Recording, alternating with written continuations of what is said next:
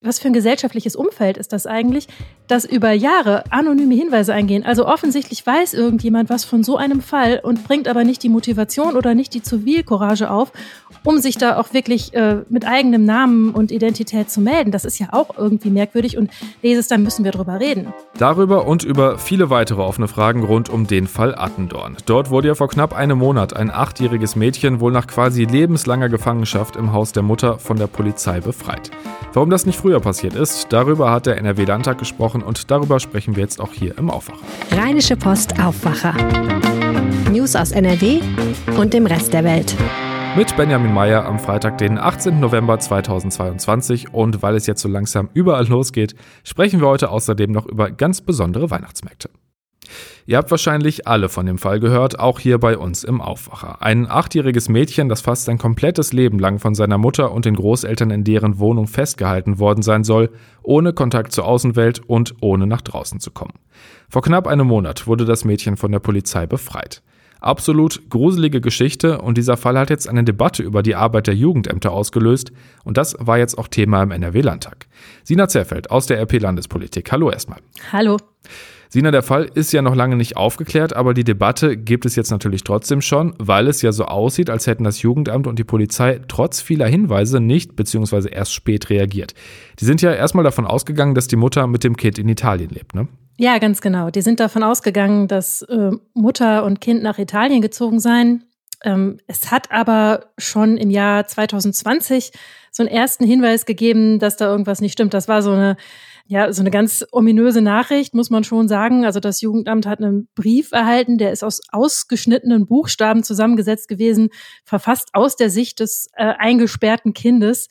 Ähm, dem sind die auch erstmal nachgegangen, äh, sind dann aber zu dem Schluss gekommen, die Mutter lebt wohl in Italien. Aber das klingt ja schon nach einem ziemlich speziellen und irgendwie auch deutlichen Hinweis darauf, dass da was nicht stimmen könnte. Eigentlich sollte dann noch herauszufinden sein, ob jemand in Italien oder in Deutschland lebt oder nicht. Ja, also es muss wohl im Jahr 2020 auch schon so gewesen sein, dass das Jugendamt rausgefunden hat, die Mutter zahlt, die jetzt vermeintlich in Italien lebt, äh, zahlt aber noch Krankenkassenbeiträge in Deutschland. Dann hat man weiter recherchiert. Umfragen soll es unter anderem bei Kinderärzten gegeben haben. Da ist nichts bei rausgekommen und dann wurde die Sache wohl wieder zu den Akten gelegt. Und naja, es gab dann aber noch weitere Hinweise in der Folge. Da ist dann ja eigentlich ziemlich viel zusammengekommen. Also ganz blöd gefragt, ist da nicht mal jemand zum Haus und hat nachgeschaut?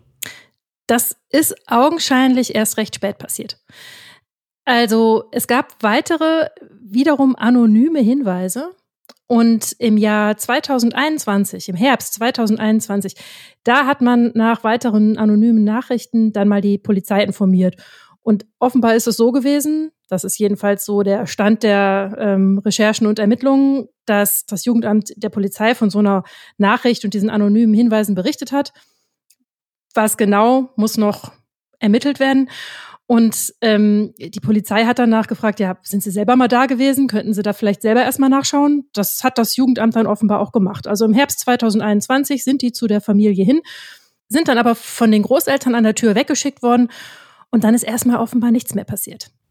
Okay, warum auch immer dann so lange nichts passiert ist, am Ende ist ja was passiert. Ähm, was hat denn da den Ausschlag gegeben, dass das Mädchen befreit werden konnte? In diesem Sommer da sind Menschen aufs Jugendamt zugegangen und zwar nicht anonym, sondern haben sich da klar und namentlich gemeldet und haben wiederum ganz konkrete Hinweise gegeben. Und daraufhin hat das Jugendamt dann mal in Italien nachgefragt, ob da eigentlich Mutter und Kind zu finden wären, also ob die da wohnen und ansässig sind. Dann hat es noch mal acht Wochen gedauert, bis die Antwort aus Italien da war. Das war nein. Und dann hat das Jugendamt sich erneut an die Polizei gewandt und ähm, die haben dann auch erstmal nachgefragt, sind, äh, durften ebenfalls nicht rein, haben ein paar Zeugen befragt und haben sich einen richterlichen Beschluss besorgt und dann haben die das Haus gestürmt und das Kind dann befreit. Also ein verdammt langer Weg, bis da was passiert ist und das Kind befreit werden konnte. Und das wurde jetzt im NRW-Landtag auch diskutiert. Da ging es ja wahrscheinlich vor allem darum, was beim Jugendamt alles schiefgelaufen ist. Ne? Nicht nur darum, also es ging darum, was schiefgelaufen sein könnte. Und da muss man sich auch tatsächlich, obwohl das alles wirklich merkwürdig klingt, wie es gewesen ist, muss man sich tatsächlich hüten vor vorschnellen Verurteilungen. Das ist auch deutlich geworden. Man weiß halt vieles noch nicht. Vieles ist noch nicht zu Ende ermittelt. Und ähm, das äh, Landesfamilienministerium sagt selbst, ja, wir wissen ganz viele Dinge noch nicht und warten ab, was die Ermittlungen ergeben, um dann auch unsere Schlüsse zu ziehen. Gleichwohl hat man schon mal darüber gesprochen, dass es möglicherweise bessere Kontrollmöglichkeiten geben muss. Also dass ähm, besser kontrolliert werden muss, was Jugendämter tun und man von außen drauf schauen kann, ob die richtig arbeiten oder nicht.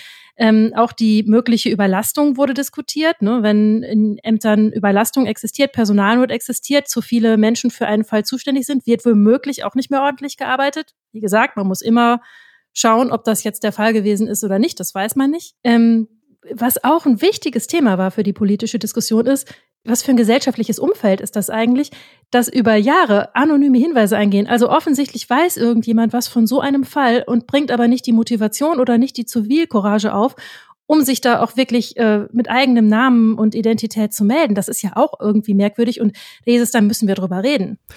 Ja, das fragt man sich wirklich, wenn sich sowas über ja anscheinend Jahre zieht. Ähm, das ist dann ja wirklich auch eine gesellschaftliche Diskussion. Die Frage ist ja im Moment aber auch, was kann politisch passieren, also abgesehen von mehr Personal für Jugendämter? Ähm, zum einen kann die Politik immer Standards festlegen, an die Jugendämter sich auch halten können. Also kann immer sagen, ähm, wenn eine kind mögliche Kindeswohlgefährdung im Raum steht, dann sind diese und jene Schritte zu unternehmen. Ähm, ganz wichtig ist zum Beispiel schon mal so ein Vier-Augen-Prinzip, dass nicht eine Person alleine mit so einem Fall zu tun hat, sondern dass da immer jemand anderes auch noch drauf schaut. Ähm, das kann schon mal äh, Probleme verhindern, wenn das wirklich eingehalten wird. Kontrollen sind natürlich auch nicht verkehrt. Also ähm, wenn ein, in einem System etwas schiefläuft, ist es natürlich gut, wenn das auch irgendwann mal auffällt und wenn es da Mechanismen gibt, nach denen das auffällt. Was auch schon ins Gespräch gebracht worden ist, ist, ähm, NRW hat gerade eben ein Kinderschutzgesetz, also in diesem Jahr ein Kinderschutzgesetz äh, auf den Weg gebracht, das sehr umfangreich ist. Und es hieß, da müssen wir einfach drauf schauen, ob das die richtigen Antworten gibt auf äh, die Fragen, die sich jetzt stellen. Grundlage ist, man muss erstmal in die Richtung denken, um wirklich Konsequenzen zu ziehen, muss man natürlich auch alle Ermittlungen abwarten, sagen, was ist wirklich schiefgelaufen und an welche Änderungen müssen wir vornehmen, damit sowas nicht mehr passiert oder weniger wahrscheinlich passiert. Also eine große Debatte und viele offene Fragen wird uns wohl noch eine Weile beschäftigen und hoffentlich dafür sorgen, dass sich tatsächlich was ändert. Vielen Dank für die Infos, Sina. Sehr gerne. Anderes Thema, schöneres Thema, Weihnachtsmärkte. Bei mir vor der Tür in der Fußgängerzone leuchtet auch schon alles und im Arbeitszimmer hat es heute ernsthaft nach gebrannten Mandeln gerochen. Glühwein, Reibekuchen, viel Süßkram, ein bisschen Nippes und ja, vielleicht nochmal Glühwein. So ein paar Sachen gibt's auf jedem Weihnachtsmarkt, aber es gibt eben auch welche, die nochmal ein bisschen besonderer sind als andere. Leonie Miss aus unserer Redaktion hat geschaut, was es in diesem Jahr lohnenswertes gibt. Hallo Leonie. Hi Benjamin. Ich habe ja, wie gesagt, so einen kleinen Weihnachtsmarkt quasi direkt vor der Tür und äh, ja, irgendwo in der Nähe hat man ja fast immer einen. Trotzdem fahren viele ja auch mal quer durch NRW, um was anderes zu sehen. Wir schauen jetzt ja mal auf besondere Märkte und du hast uns welche rausgesucht. Ähm, was macht die so besonders? Ja, das sind ähm, Märkte, die gibt's entweder schon besonders lange oder die sind an Schlössern, an Burgen, ähm, in Freilichtmuseen quasi. Ähm, die suchen sich eine ganz besondere Location aus, äh, zum Beispiel im Wald, am Hafen. Ähm, da gibt's wirklich mittlerweile ein ganz breites Spektrum, auch hier in NRW. Ja, viele beharren viel auch auf Tradition, schmücken sich mit ihrem, mit ihrer eigenen geheimen äh, Feuerzangenbowle. Äh, da gibt's dann äh, lokale Gerichte, ähm, was natürlich auch spannend für Menschen sein kann, die nicht in der Stadt wohnen. Fangen wir mal mit Münster an. Bin ich auch schon mal extra hingefahren, ist aber lange her, kann ich mich nicht dran erinnern. Ähm, der ist aber schon sehr beliebt, ne? Ja, genau. Ich glaube, also Münster, der Weihnachtsmarkt in Münster, der gilt auch als einer der bekanntesten und einer der schönsten Weihnachtsmärkte. Ähm, das liegt vielleicht daran, dass in der Innenstadt teilweise sechs Weihnachtsmärkte mit 300 Ständen schon fast äh, verteilt sind. Auch am Prinzipalmarkt, das ist natürlich besonders mit den, mit den schönen alten Häusern, die golden angestrahlt sind und ähm, die Kirchen, die dann auch noch, sag ich jetzt mal, zu dem Charme dazu beitragen, dass dieser Weihnachtsmarkt irgendwo auch ein ganz besonderer ist. Machen wir mal direkt weiter mit Nummer zwei auf deiner Liste, der Weihnachtsmarkt in Jüchen. Ähm, ich habe gesehen, da kostet es sogar schon was, wenn man einfach drauf will, ne? Ja, genau, der kostet Eintritt, damit man sich äh, das Schloss äh, dick auch anschauen kann. Ähm, die Preise sind auf der Internetseite auch abrufbar. Das Besondere da ist aber auch, dass in und um das Schloss ein weitläufiges Programm auch abgewickelt wird. Ähm, es wird eine, ähm, ein Krippenspiel geben mit Laiendarstellern, die diese, dieses Krippenspiel ähm, regelmäßig aufführen Dann kann man sich aber auch die Innenräume des Stallhofs und des Teehauses wieder angucken.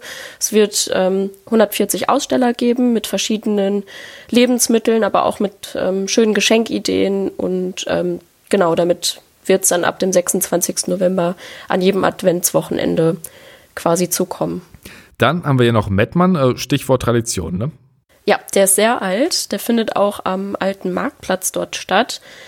Mm, besonders ist, dass da 40 Schulklassen die Tannenbäume auf dem Marktplatz geschmückt haben und ein Lichterzelt quasi über den gesamten Weihnachtsmarkt drüber ragt. Und ähm, das macht es natürlich auch sehr schön. Die alten Häuser an dem Marktplatz.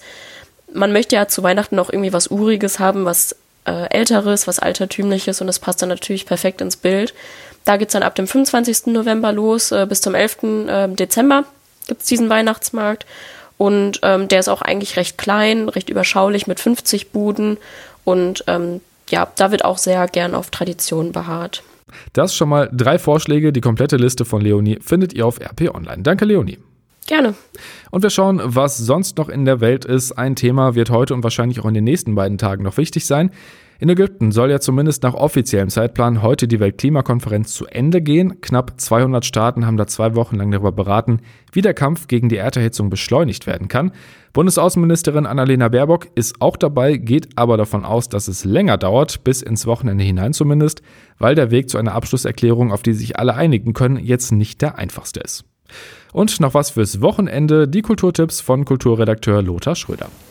Im Kinderlexikon ist über Robin Hood das zu lesen. Robin Hood ist eine Figur aus uralten Geschichten. Er ist ein Held des Volkes, der reiche Leute ausraubt und seine Beute armen Leuten gibt. Angeblich lebt er im Sherwood Forest mitten in England.